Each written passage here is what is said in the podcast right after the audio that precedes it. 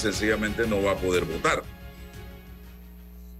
Si usted a la inversa vivía en Panamá y ahora se mudó para Raiján y usted eh, ese día cree que va a poder ir a votar a, eh, a Raiján, está equivocado, no va a poder votar en Arreján, tiene que venir a votar a eh, Panamá, al lugar donde usted vivía, si no hizo el cambio de residencia a tiempo. Así que son temas importantes a los que tenemos que prestarle la debida atención eh, y por eso vamos a tener en algunos minutos a los amigos del Tribunal Electoral. Yo estaba tratando también por acá de... Eh, vamos, vamos Vamos a ver, aquí me están diciendo de una persona.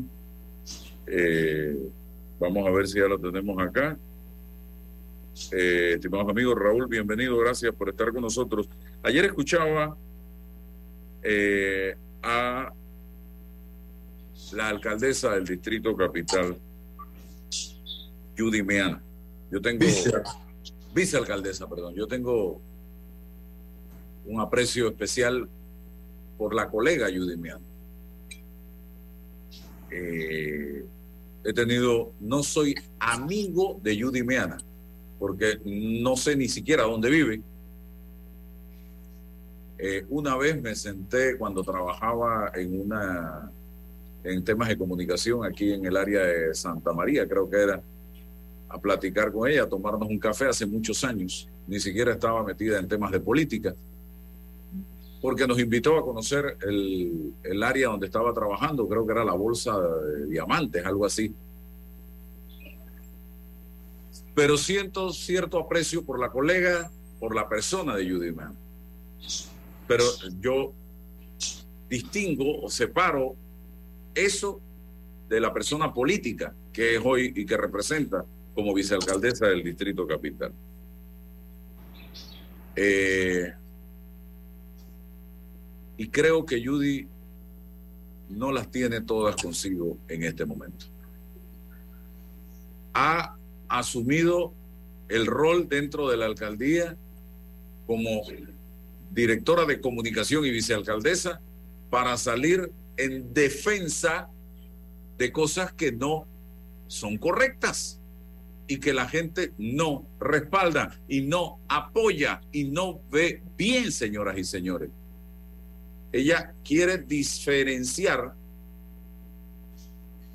una cosa de la otra. ¿A qué me refiero? Decir que ella no sale a defender al alcalde, que ella está defendiendo causas, está defendiendo cosas en las que ella cree. Perfecto. Pero hay momentos en la vida en que hay cosas en las que tú crees que no están bien y que tienes que hacer un alto y que tienes que recapacitar porque te llevan por un mal camino. Y hoy la imagen de la vicealcaldesa Judy Meana se está viendo deteriorada, afectada, y yo se lo he dicho, por lo que está pasando en la alcaldía del Distrito Capital y en donde quizás ella no tenga la autoridad para tomar decisiones que corrijan el rumbo de la alcaldía, porque todos sabemos en manos de quién está la alcaldía, de una persona testaruda, de una persona soberbia, de una persona terca, y que yo mismo personalmente el fin de semana dije, estoy convencido de la incapacidad del Señor para administrar la comuna capitalina.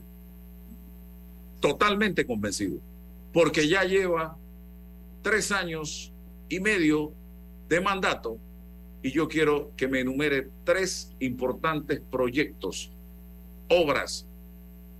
Y cuando me refiero a proyectos no me refiero a obra, por eso digo de proyectos u obras importantes que haya desarrollado en tres años y medio el señor José Luis Fábrega, que hoy se da el tupé de decirle a los periodistas, yo no he dicho eso, cuando aquí está la grabación de lo que lo, de que lo dijiste.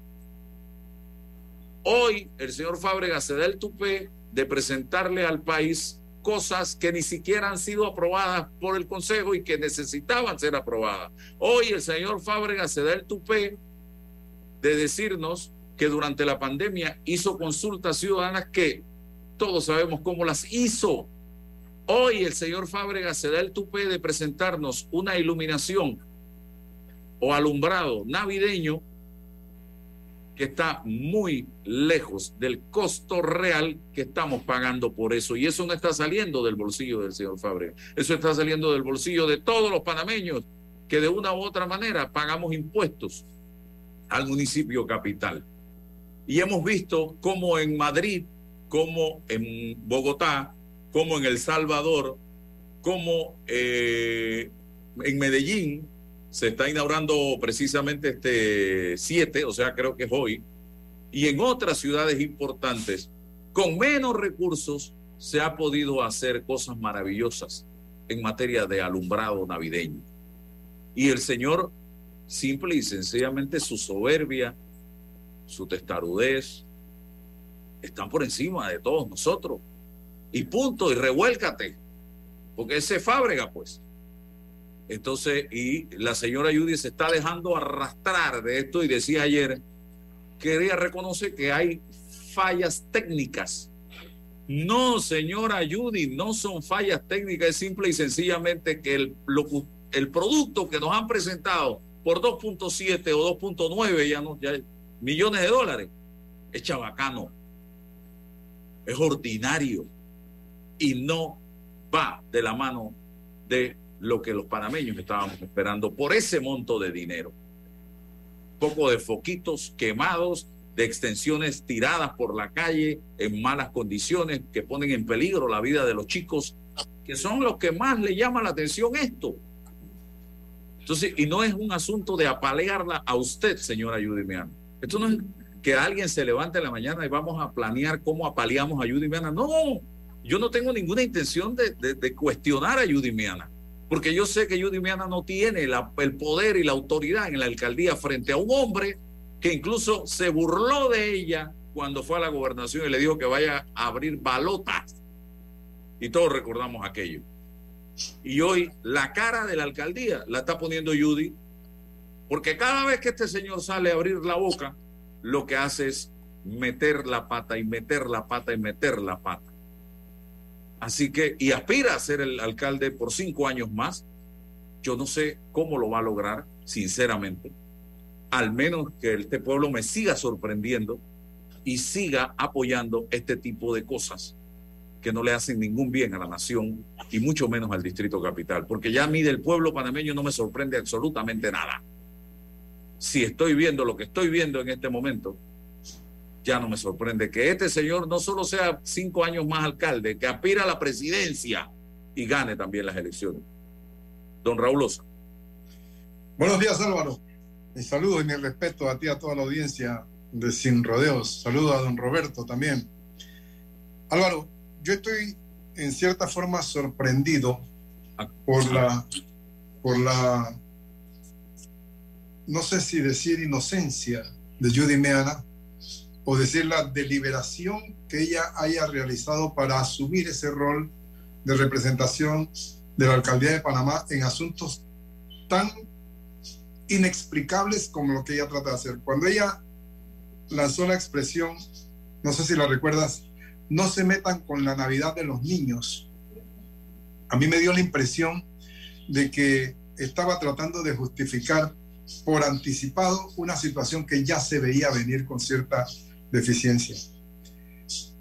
Ayer, los representantes de corregimiento en el Consejo Municipal de Panamá se hicieron eco de lo que la opinión pública en general está repitiendo, replicando, está universalizando como un hecho ya consumado, y es lo que se ha llamado el gran asalto navideño por parte de algunos sectores, el atraco, porque no se justifica esta situación. Incluso hay un representante de corregimiento que ha dicho que con solo 25 mil balboas ha alumbrado maravillosamente tres plazas, dando a entender precisamente que los montos que se han erogado en este tema son injustificables.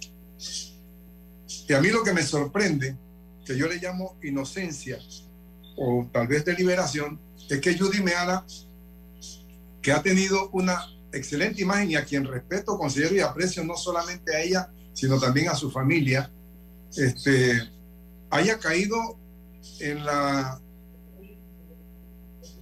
inocencia, vuelvo a decir, de meterse a defender algo que es realmente indefendible. Ella ayer admitió las deficiencias, las ineficiencias y las insuficiencias del sistema.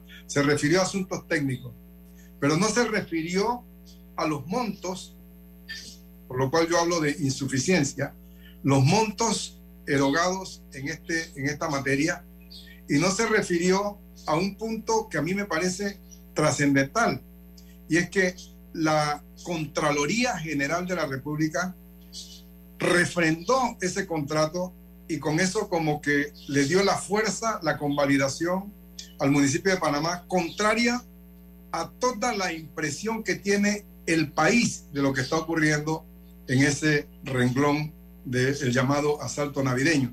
Entonces nosotros vemos que yo le llamo inocencia porque tal vez se le ha designado para que salga a dar la cara frente a algo indefendible, cuando en realidad quien debe dar, salir a dar la cara, tener los arrestos necesarios, la decencia necesaria, la presencia necesaria de salir a justificar la situación, es el propio alcalde quien debe salir y no enviar a otra persona a recibir los rayos y las centellas de la opinión pública eh, para desviar la atención. Yo creo que sí le corresponde.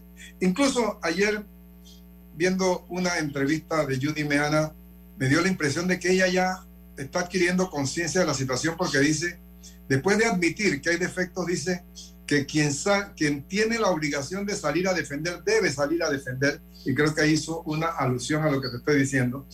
Y yo creo sinceramente que no es la función de la vicealcaldesa salir a defender este proyecto si ella es directora de medios de comunicación social, tiene como cierta limitante y debe el señor Fábrega salir a poner la cara frente a una opinión pública que está convencida de que se trata de un asalto navideño lo que está ocurriendo con la complicidad de la Contraloría General de la República.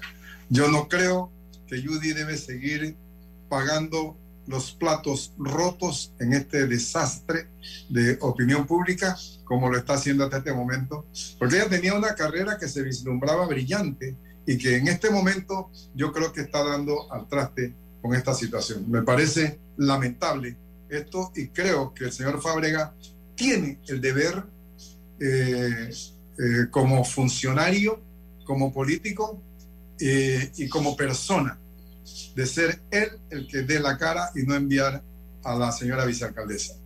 El conocimiento que tengo en materia de encuestas de imagen me ha enseñado que los negativos de una persona cuando tú sales a defender, a apoyar a esa persona, se te pegan como las abejas al panal.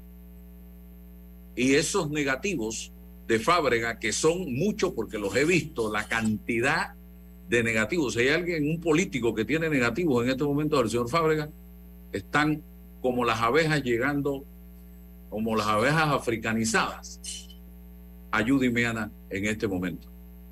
Recapacite, señora vicealcaldesa, reaccione, no sé si todavía está a tiempo, pero no permita que esas abejas africanizadas del señor Fábrega vengan para donde usted. Señor César Relova. Álvaro, buenos días. Raúl, buenos días. Buenos días a todos los que nos escuchan en la, en la mañana de hoy. Bueno, este, este tema que planteas lo voy a abordar en tres aspectos. Eh, la necesidad de que, de que los funcionarios públicos tengan eh, la sensibilidad, la responsabilidad de asumir como contratistas del Estado a, gente que, que, hombre, tenga la, técnicamente la idoneidad, la experiencia. Yo no, sé a quién con quién es que se contrata, pues, porque si hablamos de estos tipos de cosas en lo técnico, entonces, ¿a quién contrataste? Eh, ya y trabajaste con él, ya hay un, esta persona te demostró que es lo mínimo que uno espera de un funcionario que tiene que eh, utilizar el, el, dinero público para, para una cosa como esta. Entonces, costó dos millones, siete, cinco, tres, cuatro, bueno, lo que costó y se aprobó y, y, es el concierto de todos en el caso, pero que técnicamente corresponda al tema, pero ni siquiera eso. La primera pregunta es quién es el contratista. Entonces, si, el, si en el contrato o en la relación que se hace se permite subcontratista, entonces, ah, ya no es el contratista, ahora es otro, un tercero que no tiene la relación directa con, el, con la institución. Entonces, aquí estamos jugando con esto. Esta es la primera responsabilidad y es lo que me lleva a lo segundo. No necesariamente porque usted tiene popularidad en los medios o porque usted es un influencer o porque usted tiene muchos seguidores en redes sociales o porque usted es carismático, carismática, usted es un buen político. ¿Quién dijo eso? Hemos asumido esto en este país. Pues, este sale en televisión, este es famoso, este es influencer, entonces este es un buen político. Pero, pero ¿dónde está su ejecutoria? ¿Cómo usted llegó allí? Y, en la medida en que empezamos a cuestionarnos eso, entonces vamos a ir viendo quiénes son nuestros líderes. ¿A qué líderes políticos políticos necesitamos? Usted puede mantenerse en la farándula, en, en, la fama, en los medios, en las redes. Eso es otra cosa. Pero cuando usted asume una responsabilidad en el orden político, usted va a dirigir los destinos de la comunidad, de la sociedad. Platón y administrar decía, millones de pero, dólares. Pero, aparte, ¿no? Pero se supone. Entonces Platón decía, pero es que tienen que ser los, los sabios, los filósofos. Y otros le decían, no, pero eso es muy restrictivo, pero es un dictador, porque no necesariamente es un problema académico.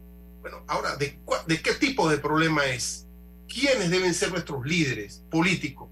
Y yo si no, me, eh, ah, porque ustedes tienen una, una, una trayectoria famoso, famosa, o, no, no, ejecute, ejecuta mal, es un mal político. Ah, llegó, vamos a revisar cómo llegó. Usted va demostrando, aquilatándose en la ejecutoria política, en el liderazgo. Y eso también de que ah, usted no decide, no, no, pero si no decido, no estoy. Porque si voy a estar en un puesto y no decido, no estoy, eso es mal político. Y lo tercero, bueno, pues eso, ¿cuál, cuál es la relevancia? ¿Quién nos gobierna? ¿Quién nos está gobernando? ¿Quiénes nos están gobernando? Ayer hablábamos del tema de turismo desastroso. Hoy hablamos de un tema que parece rutinario, doméstico. Hoy hablar de si las luces las pusieron mal o bien, o están oscuras o no. Hombre, de verdad que da una tristeza enorme por el, el, el, nivel del debate político en el que nos encontramos y el que nos mantiene, pues. Y, y las grandes cosas y los grandes problemas del país donde los discutimos. ¿Cuándo? ¿En qué momento lo vamos a discutir? El problema de la educación. ¿Cuál ha sido el resultado de este año lectivo? 55 mil estudiantes bueno, fracasados. ¿En qué momento vamos a discutir eso, Álvaro? ¿Con quién? El, ese es el fracaso no de los estudiantes solamente, Raúl. Claro, es el fracaso de un sistema claro. que está colapsado. Claro, Álvaro. Esto no es que vamos al colapso, el sistema educativo panameño ya colapsó Pero y ¿en estamos espacio, cosechando Álvaro? esto. Álvaro, ¿en qué espacio discutimos eso, Álvaro? No existe. Entonces, si, si el foco no lo pusieron muy bien o mal o está oscuro, se, entonces, sí, pues. Y, este municipio, imagínate el resto de los municipios del país. Pero los grandes problemas de, los grandes problemas de esta sociedad, los retos de esta, de esta sociedad, las oportunidades de esta sociedad, ¿con quién es que la vamos a debatir y en qué momento? ¿Cuál es el proyecto nacional de este país? Nada, Álvaro, nada, absolutamente nada. Y yo, bueno, que nos manden y nos gobiernen los influencers, o los famosos, los, los. En eso vamos a quedar. En eso se resume todo. Como en eso se resume todo, los temas de debate se resumen al reduccionismo y a lo mínimo. Y vamos camino a, al despeñadero. Ya estamos en el despeñadero. Estamos en el despeñadero. Sin paracaídas nos hemos ido cayendo y cayendo y cayendo y hoy día ya estamos en el despeñadero, señoras y señores. Y por lo que veo, en el 24, si este país no despierta, no sé qué hay debajo del despeñadero. No, van a gobernar los influencers, pues, porque son famosos. Entre influencer y corrupción, el acabose para este país. Eh, estoy tratando, eh, eh, Alvinia Quintero. Alvinia Quintero, vamos a tenerla por aquí para que converse con nosotros. O, a ver, ¿es Alvinia o Carlos Álvarez? sí, buenos días. Alvinia, Alvinia. Hola, buenas. Buena, buena, buena, buena. El Departamento de Información y Divulgación del INEC. Este, sí, yo soy la coordinadora técnica de planificación y metodología del INEC, correcto. Ok, bienvenida. Gracias, por estar aquí con nosotros. Hablaba César eh, con Raúl al inicio del programa de la importancia del cambio de residencia y que la gente entienda el concepto de esta figura y el por qué el Tribunal Electoral está empeñado en lograr hacer la docencia necesaria en relación a esta decisión que debe tomar el ciudadano panameño, principalmente aquel que ha, se ha mudado, se ha cambiado de residencia, eh, de casa, del lugar donde reside eh, en, los, en los últimos cinco años. Eh, bienvenida, licenciada Quintero, para que le mande ese mensaje a la población panameña de qué implica el nuevo cambio de mm, eh, metodología. Ah, ok. como todos sabemos, en décadas anteriores estábamos acostumbrados a lo que era el censo de hecho. Este censo generalmente se realiza en un solo día y implicaba que la población era censada en base a la noche en la que había dormido anterior al, al día del censo. Ahora nosotros estamos utilizando el censo de derechos que tiene el criterio de residencia habitual, es decir, que vamos a entrevistar a la población en donde residen habitualmente. ¿Cuál es el, concepto en sí? Es donde pasan la mayor parte del tiempo. En este caso hablamos de periodos de referencia de seis o más meses o el último año para establecer lo que es la residencia habitual en la semana donde pernoto la mayor parte de los días de la semana, es decir, donde duermo. Ok. El 5 de enero vence el plazo para el cambio de residencia. ¿Qué debo hacer de aquí al 5 de enero para hacer ese cambio? Y si no lo hago, ¿qué pasa?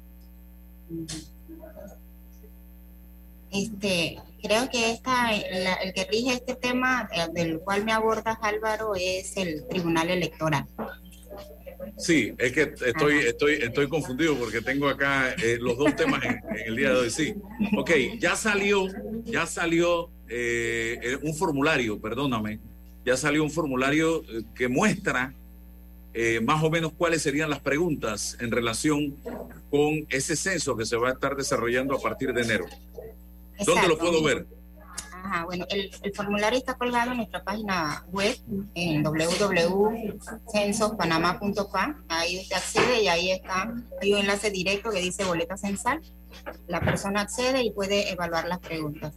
Con el en efecto, como cada proyecto censal, él se va renovando y tiene temas nuevos. No obstante, la mayor parte de los temas ya han sido investigados en los censos anteriores.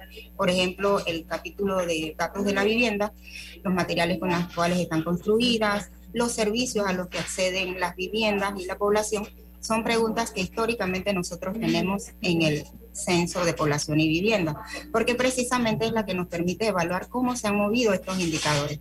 Si en efecto ha aumentado la cobertura de población que tiene, por ejemplo, acceso al agua potable, acceso a un servicio sanitario, a una recolección digna de la basura, eh, entre otros. También tenemos el módulo de hogar que registra los miembros residentes del hogar y como tema nuevo que tal vez han escuchado en las redes sociales y otras noticias está el tema de las personas que han sido diagnosticadas con COVID-19. Eh, en el hogar, pero ahí solamente nos interesa saber si algún miembro del hogar fue diagnosticado y cuántos. Es el único dato que está recogiendo. No se va a preguntar nada de vacuna. No, nada de vacunas, solamente si fueron diagnosticados y cuántos. Eh, es muy genérico el, dato. El que responda la encuesta o el censo o el formulario debe ser un adulto. Correcto, cuando, cuando no estén todos los miembros del hogar, porque lo óptimo es que si el empadronador llega, por ejemplo, un domingo y están todos los miembros del hogar, cada miembro de 10 y más años de edad atienda la entrevista. Por supuesto, los chicos menores entre 10 a 17 años, un adulto puede estar presente al momento de la entrevista y es lo correcto. Pero cuando no estén, entonces esa persona que va a atender tiene que tener conocimiento de todas las características, por así decirlo, del resto de los miembros del hogar y tiene que ser una persona de 18 y más años de edad. Bien, eh, Raúl. Muy interesante.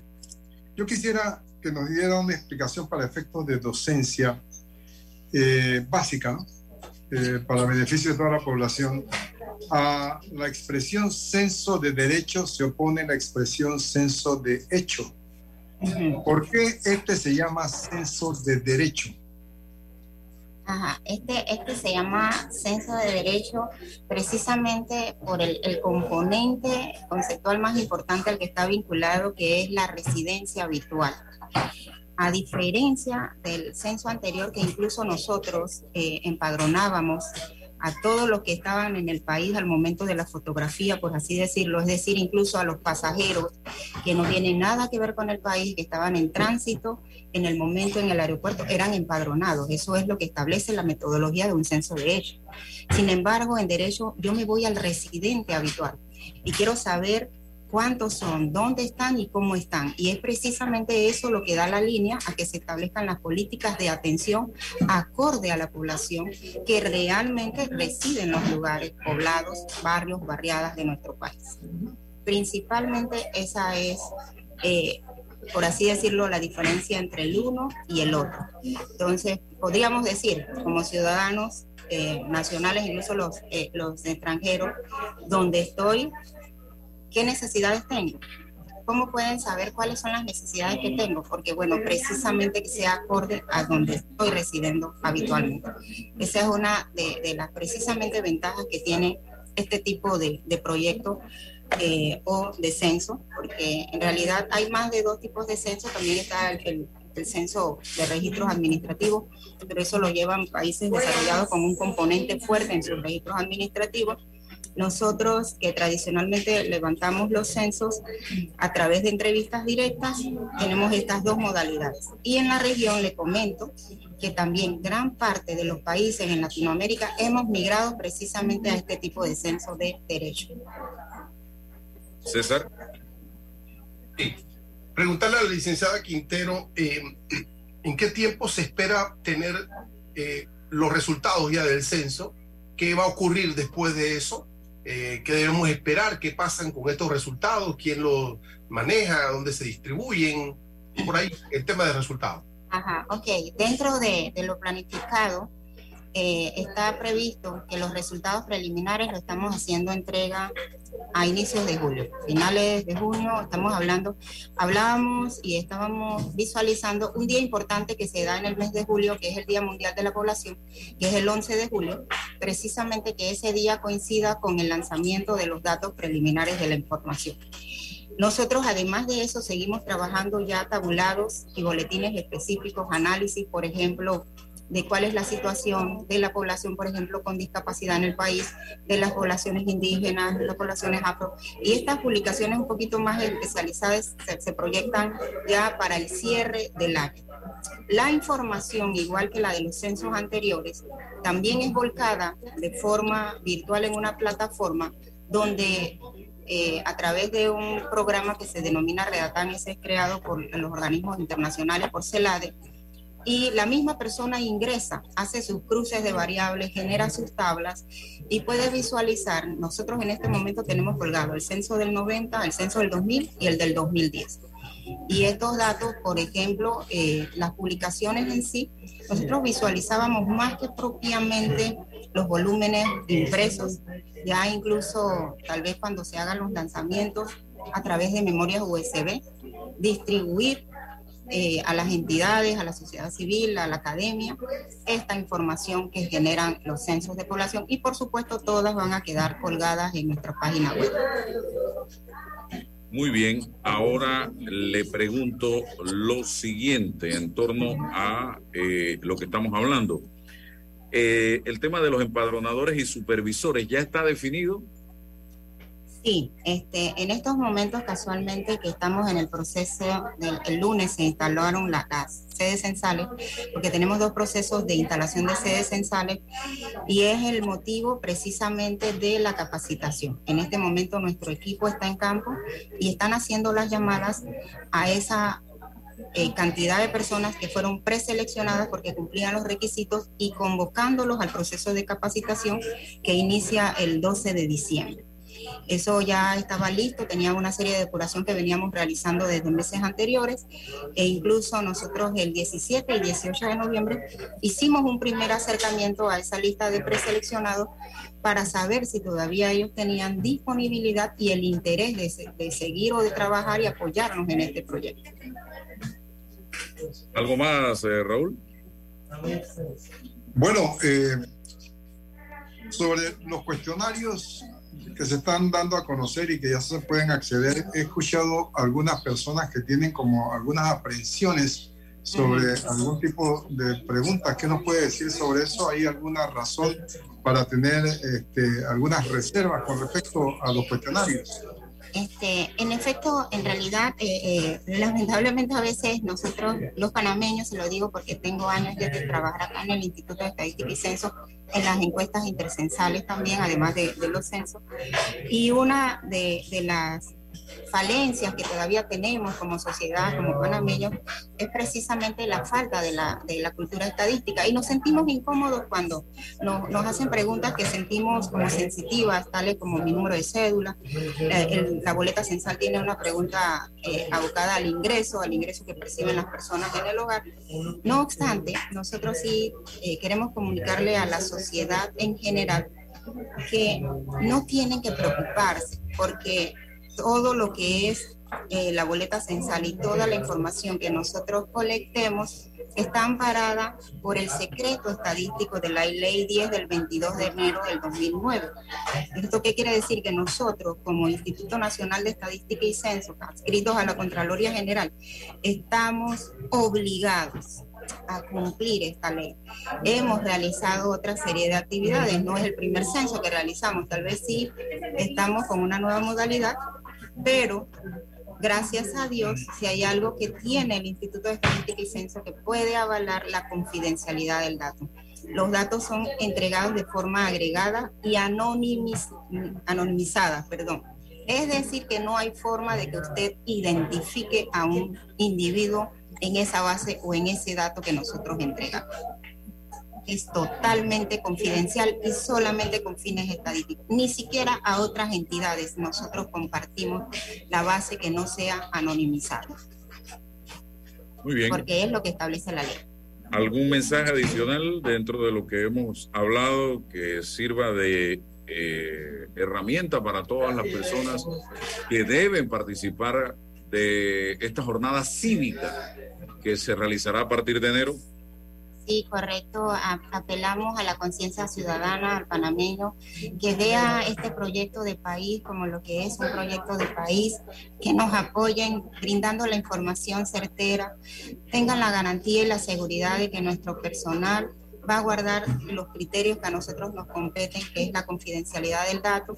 Otra cosa, la ciudadanía eh, puede estar confiada. Apenas el empadronador llegue dentro de los procesos de capacitación, está que él permita dar o le dé al informante su número de cédula para ser verificado. Es decir, que usted tranquilamente como ciudadano no permita entrar a nadie a su hogar, incluso puede atenderlo desde afuera, hasta que no verifique que en efecto se trata de un empadronador o de un supervisor debidamente eh, autorizado para levantar la información.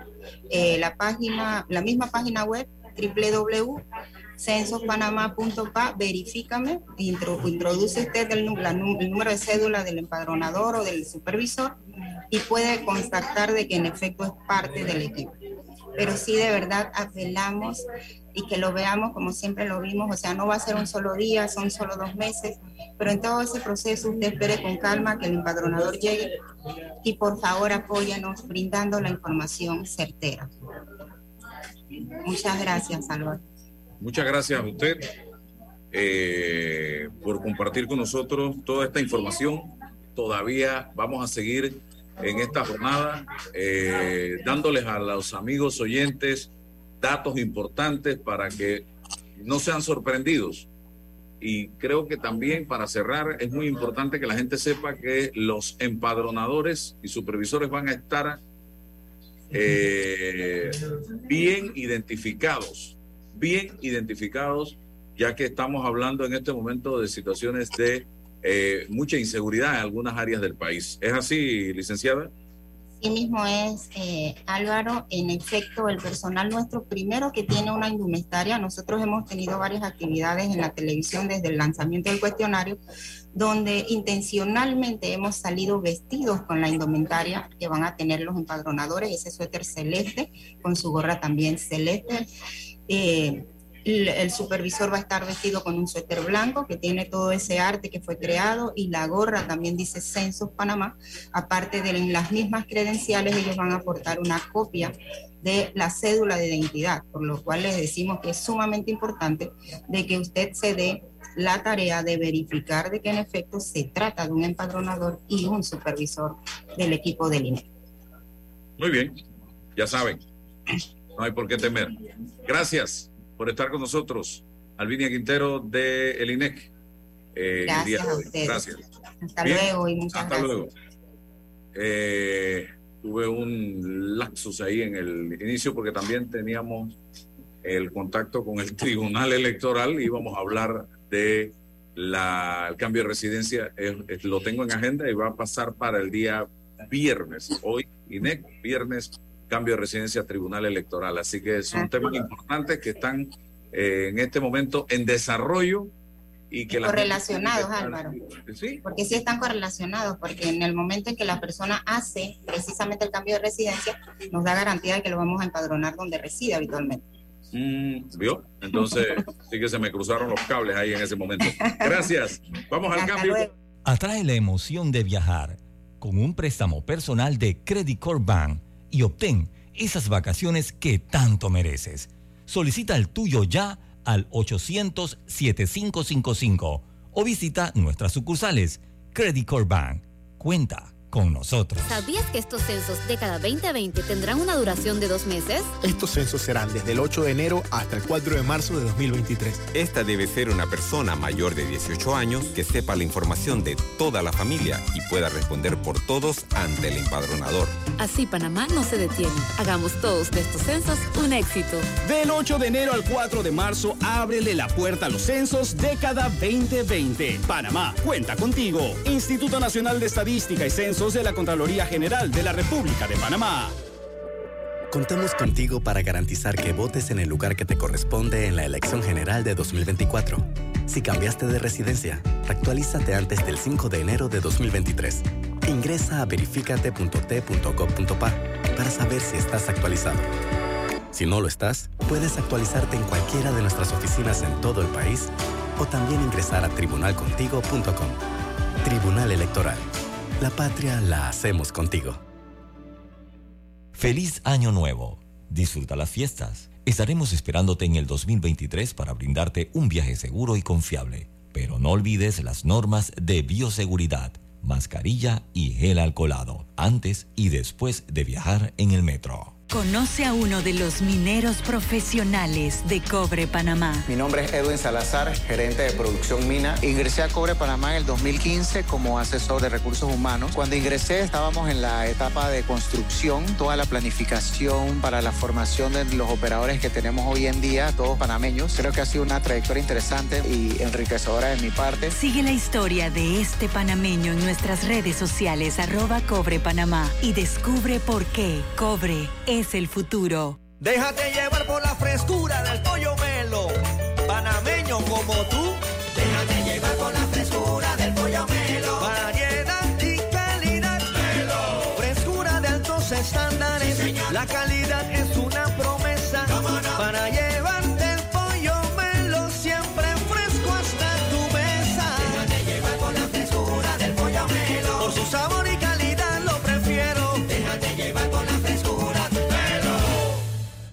Hutchinson Ports, PPC, hoy y siempre estaremos orgullosos de ser parte del país que une al mundo y nos esforzamos porque con nuestro trabajo el nombre de Panamá llegue cada día más alto. Felicidades Panamá. Te desea Hutchinson Ports PPC. Abre en línea tu primera cuenta de ahorros digital sin complicaciones, de manera rápida y segura, ingresando desde cualquier dispositivo a cajadeahorros.com.pa. Solo necesitas tu cédula y listo. Cuenta exclusiva para panameños. Caja de Ahorros, el banco de la familia panameña. Hace 25 años llegó Más Móvil, la señal que el país esperaba para avanzar con las últimas tecnologías. Una señal de unión que ha cerrado brechas. Una señal de progreso con grandes aportes a la economía de Panamá. Una señal de innovación con una potente red de fibra, más TV total y más Wi-Fi 360. A simple vista es solo tecnología, pero es el talento de nuestra gente, la verdadera señal del futuro. Más Móvil, la señal de Panamá. Bambito Agua de Manantial. Llévate tu Bambito Agua de Manantial favorita siempre contigo y mantente hidratado. Para pedidos, 206-0019-6942-2262. Bambito Agua de Manantial. Al que madruga, el metro lo ayuda. Ahora de lunes a viernes podrás viajar con nosotros desde las 4 y 30 M hasta las 11 PM. Metro de Panamá, elevando tu tren de vida. Bueno, me voy a comer con una estrella. Mm. Espérate, ¿y tu esposa sabe? Claro, ella sabe que la estrella del sabor es American Star. Y por eso en la casa comemos delicioso. American Star, el tasajo, jamón, chorizos y embutidos más suaves, económicos y con el sabor que le gusta a todos. ¡Oh! ¿Me invitas a conocer esa estrella? Busca la estrella roja y azul American Star, la estrella de tu cocina. En estas fiestas, súbete al tren del ahorro con Sambo y cumple todas tus metas. Abre tu cuenta de ahorros navideña en cualquiera de nuestras sucursales desde 5 balboas semanales. Y al abrirlas sin libreta, recibes dos semanas gratis. Recuerda, no te lo gastes todo. Caja de Ahorros, el banco de la familia parameña. Términos y condiciones en cajadeahorros.com.pa.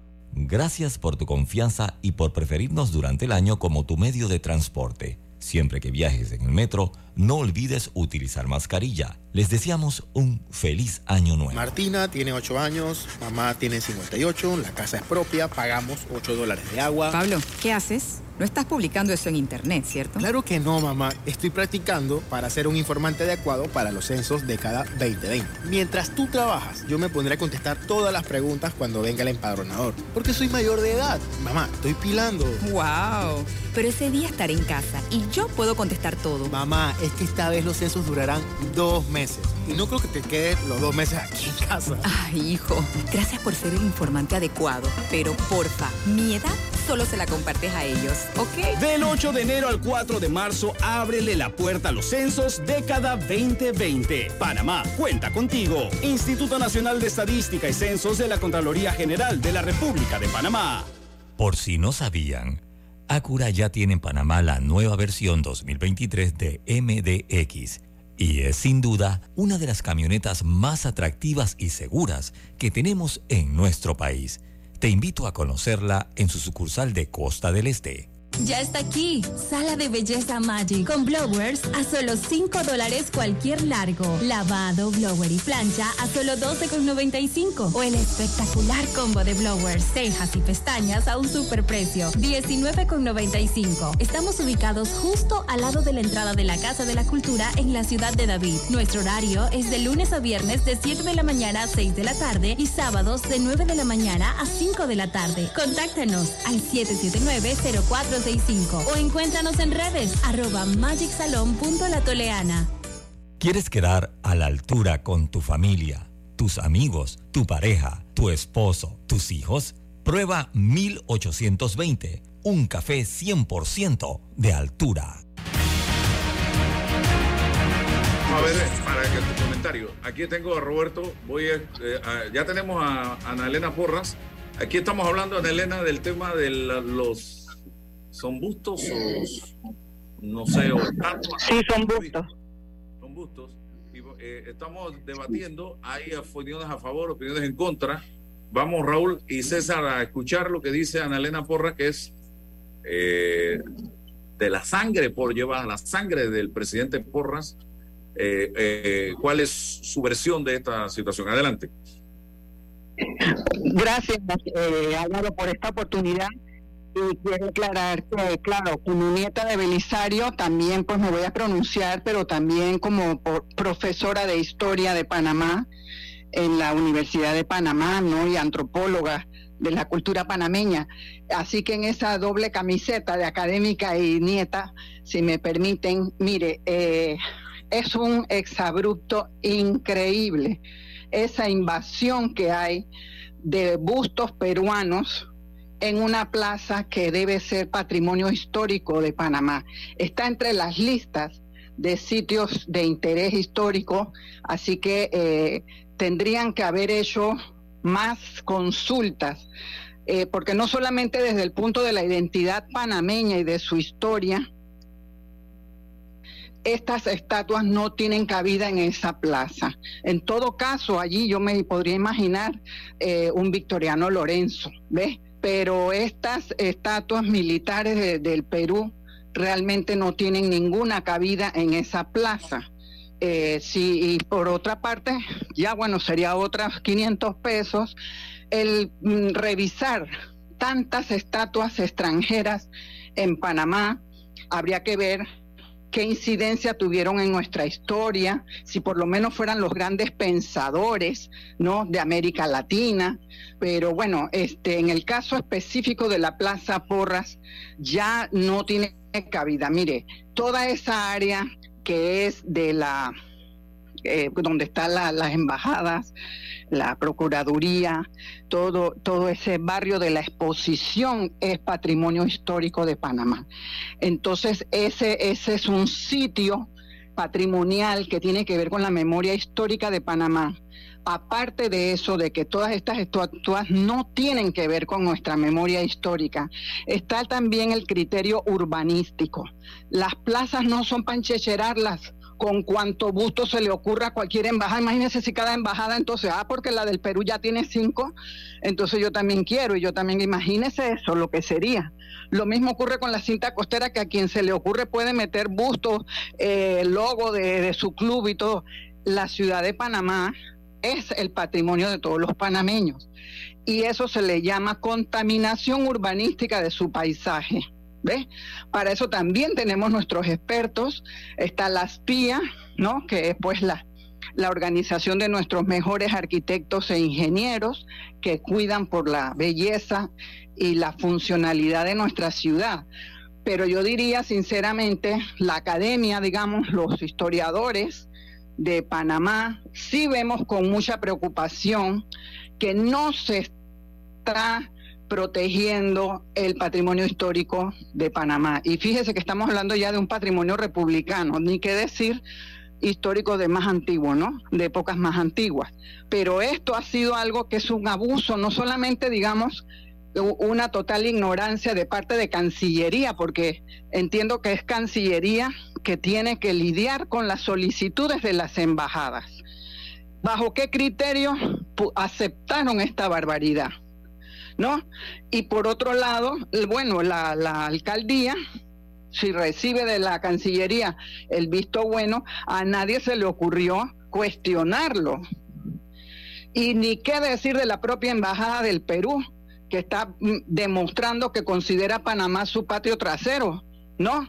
Para meter cuanto gusto se le ocurra todos los años. Mire que le quiero advertir que la Fundación Belisario Porras lleva semanas escribiendo notas y reuniéndose con la alcaldía, con Cancillería, incluso con el Ministerio de Cultura. Y se le habló también a la misma embajada para que no develaran por lo menos el último busto y se está considerando la reubicación de los otros bustos, porque sinceramente es un abrupto tanto a la identidad panameña y a su memoria histórica como a la belleza de su ciudad. Ese es mi punto de vista. Bueno, gracias, Ana Elena, por eh, tu opinión y a la vez el relato de lo que está pasando aquí. No sé si alguno quiere hacer un aporte en relación con el tema o damos por concluida la participación de Ana Elena. Gracias, Ana Elena. Entonces, gracias. Que tenga no, buen mi día. posición también, perdón, mi posición refleja también la de la Fundación Belisario Porras, que, eh, cuya función principal es custodiar pues la memoria del doctor Belisario Porras. Muy bien, gracias, gracias. Gracias Álvaro y a todos los que te escuchan. Buenos días. Buenos días. Bueno, Raúl eh, y César, ya seguimos con el programa acá y quiero conocer sus opiniones en relación con el tema.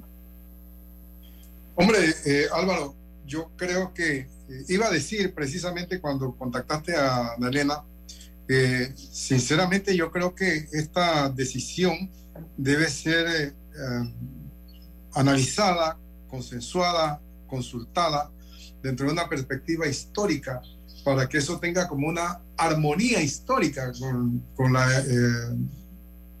República de Panamá y con la República del Perú. El doctor Belisario Porras es posiblemente eh, la personalidad política de más trascendencia en la era republicana, con unos antecedentes históricos en la guerra de los mil días y con una participación en el desarrollo del país, con una visión de país, de administración pública, estas grandes obras realizadas desde el punto de vista del desarrollo jurídico de la República de Panamá, eh, la construcción del hospital eh, Santo Tomás, etcétera, eh, te revelan una personalidad política realmente trascendental desde el punto de vista histórico. Y creo que el homenaje principal que se le hace desde el punto de vista de monumento a esa gran personalidad emblemática de la historia y de la política panameña debe ser vista desde el punto de vista de, de darle prioridad a esa personalidad que queremos nosotros destacar y llenarlo de pronto de otros elementos que pueden resultar incluso hasta contradictorios, porque él fue tres veces presidente democráticamente electo, ¿no? Entonces, creo que eso debe ser visto desde esa perspectiva. La consulta es sumamente importante para que no se eh, disminuya o se contamine de alguna manera eh, la intención de la República de Panamá de rendirle homenaje pues a sus prohombres de esta manera destacados creo que eso debe ser consultado más a fondo. No me opongo en manera alguna, al igual que César, a que se le reconozca personalidades de otras naciones, eh, personalidades del mundo filosófico, del mundo político, y que se destaque eso, porque eso también eh, enaltece la cultura panameña en general pero hay que buscarle la armonía histórica y cultural a todos esos aspectos. Don César, usted tiene algo de historiador también. Sí, sí, eh, eh, em, empírico. De hecho, de hecho, eh, me, me, sorprendió mucho escuchar al difunto expresidente de Perú, Alan García, sostener lo siguiente. Don Alan García decía que en las luchas de liberación eh, en el caso peruano, se, forjó y se formó eh, desde lo militar una fuerza em, que, no, que no era de, la mayoría, de mayorías peruanos, sino colombianos, venezolanos, panameños. Eh, entonces, Alan le decía, fueron los extranjeros los que, los que militarmente pues, nos apoyaron en las luchas de, la liberación en los momentos de, de, la, de, la, de la colonia española. Entonces, allí nos, establece esa relación que en ese plano mantuvimos con Perú, después en el plano comercial, por supuesto, existe una, una relación importante de Panamá con los países suramericanos en ese lazo histórico. Otro elemento, mira, don Raúl, yo, yo siempre he debatido eh, que por qué hoy eh, los estudiantes de derecho tienen que examinarse en función del derecho romano, un derecho imperial, un derecho dictatorial, cuando vivimos en la República, ¿no? Y alguien me dice, pero acuérdate que esas fueron las bases, las bases que en, en la evolución histórica permitieron pues la República, la democracia. Entonces tenemos que contextualizar los temas, no podemos separar el hecho de que estamos en una república eh, con, con, con, la historia que generó eso, esos debates. Entonces, igual acá, o sea, eh, pues, después de la lucha de liberación, los primeros que se generaron fueron dictaduras, ¿no? Y, bueno, las repúblicas fueron madurando, fueron desarrollándose, unas más, unas menos. Y bueno, cada país tuvo después su historia. Ahora, eh, ¿qué, hacemos? Yo pienso que la intención no es desmeritar el liderazgo, la impronta histórica del, del- presidente Porras, bajo ningún concepto. Puedo pensar o asumir o presumir que las autoridades han acometido esto en función de- de- de eliminar algún vestigio de esa historia. No, para nada. Ahora, ¿cuál, fue la, ¿cuál ha sido la motivación de la Cancillería? Por eso que esto, diga, esto tiene que ver un- de un intercambio de, de diplomático. ¿Cuál ha sido el fundamento? ¿Cuál es el fundamento para esto? Lo necesitamos conocer, no lo conocemos. Sería interesante, don Álvaro, yo creo que don Olimpo Sáez, embajador de Panamá en Perú, pudiese también ayudarnos. ¿Sabes cuál es el problema? Y aterrizamos en lo mismo, César y Raúl. El problema de Panamá en, del gobierno comienza por la falta de comunicación. Pero sí, claro. Uh, Hay una no, no conocemos los hechos. en Claro, materia de claro. comunicación porque no explican. Es que, es que no dicen las Es que cosas, las presumen, hacen y punto. presumen que los actos no tienen, no tienen importancia o no tienen consecuencia. Entonces, ahí está, esto tiene una consecuencia. ¿Ya? Entonces, ¿dónde está la información inmediata? ¿Cuál es el sustento? ¿Qué ocurrió? Ah, eh, Hubo un intercambio también de Panamá hacia Perú, qué sé yo, pero informen. Entonces, yo creo que ayudamos mucho a, la opinión pública, Álvaro, informa el, el- el- el- embajador Olimpo, una persona muy amplia, creo que nos pudiese ayudar eh, eh, a, a- a conocer la información y cada uno entonces se haga un criterio al respecto. Lo dejo ahí. Sí, bueno, vamos a hacer el contacto. Sería interesante conocer eh, la opinión de eh, Olimpo Sáez y la versión de Olimpo Sáez y alguien de Cancillería. Estamos a disposición también para que hablen. Pues, hablen, señores, aprovechen para comunicar, para hablar, para decir las cosas. Eh, pero realmente eh, muy difícil, muy difícil. Y quiero cerrar preocupado por eh, lo que está pasando en materia de seguridad.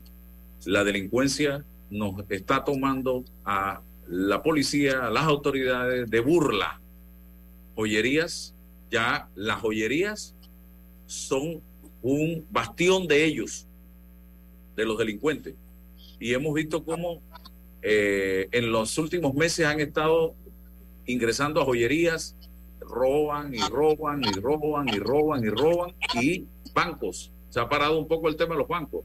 Pero ojo con esto, señoras y señores, y creo que la Policía Nacional tiene que enfocarse directamente en ver cómo fracturan estas pandillas que están en este momento atacando a cualquier hora del día, del día, a la luz del día, joyerías y bancos, para desarticular esto y que se acabe de una vez por todas. Pero tenemos que también enfocarnos en ver qué vamos a hacer con las leyes con, eh, eh, en este sentido, porque pareciera que en Panamá la ley se hizo para violarla, no alcanza a la gente y no está eh, sentando precedentes para evitar que estas cosas vuelvan a pasar. El delincuente, y lo decía alguien con el que tuve la oportunidad de conversar, eh, creo que fue Danilo Toro, con el que tuve la oportunidad de conversar, el delincuente tranquilamente sabe que para que a él lo condenen, la justicia panameña tienen que pasar muchísimas cosas y es más seguro de que no lo condenen a que lo condenen. Pregúntale a los políticos. Ahí está, mire lo que ya se me acabó el tiempo, pero miren, en Argentina empezó la primera gota. Esto todavía tiene que pasar mucho tiempo, pero por lo menos ya hubo una condena. No está en firme contra una expresidenta y vicepresidenta de la República. Vamos a ver qué pasa, porque todo indica que se van a alinear los planetas y los que van a quedar presos van a ser los fiscales y los jueces. Porque el poder político en gobierno en este momento va a hacer lo humanamente posible por destruir a quienes se atrevieron a Allá, desafiar. Allá no la tienen muy clara porque eh, está el presidente Alberto, que no es muy buen amigo de la Cristina. Entonces, Pero la defiende. ¿Usted se acuerda? No, no, no, ya no, ya no. Ya no, Raúl, ya no la defiende. Ya no la defiende. Así, que, allá, ahí hay un laboratorio distinto, ¿ah? Vamos a ver qué pasa. Lo que le falta, sí, vamos a ver si, si en este en este año que le queda con fuero hasta el 23 de hasta diciembre 23 Sí. eh, toma el cursito, una cátedra con expertos aquí en Panamá, la señora Cristina, para salirse de este meollo. Tiene que trabajar, acuérdese, señora Cristina, trabajar el tema del cuello ortopédico, de las, de las inyecciones con la nalga afuera, del tema de las andaderas, eh, todo las legiones, las legiones de abogados. el, el abogado, el decir que tiene cáncer, que se está muriendo, que lo están ¿Eso, que ese persiguiendo. curso lo alguna universidad? De, Aquí no- tenemos al, al, al- al Albert Einstein Ah. ah, de eso, de esa, de esas materias. Así que para que la señora Cristina por Zoom puede tomar el seminario intensivo, yo creo que en 24 horas queda en libertad y puede ser candidata en el 23 para la presidencia de Argentina, aunque ya dijo que no va a correr más nunca. Ah, Y yo no le creo nada, porque yo, el- esta gente te dicen una cosa hoy y mañana te dicen otra diferente. Bueno, gracias Raúl César. Saludos. Hasta mañana. Hasta La el pasado mañana, el viernes. Se confirma con fuentes confiables y se contrasta con opiniones expertas. Investigar la verdad objetiva de un hecho necesita credibilidad y total libertad. Con entrevistas que impacten, un análisis que profundice.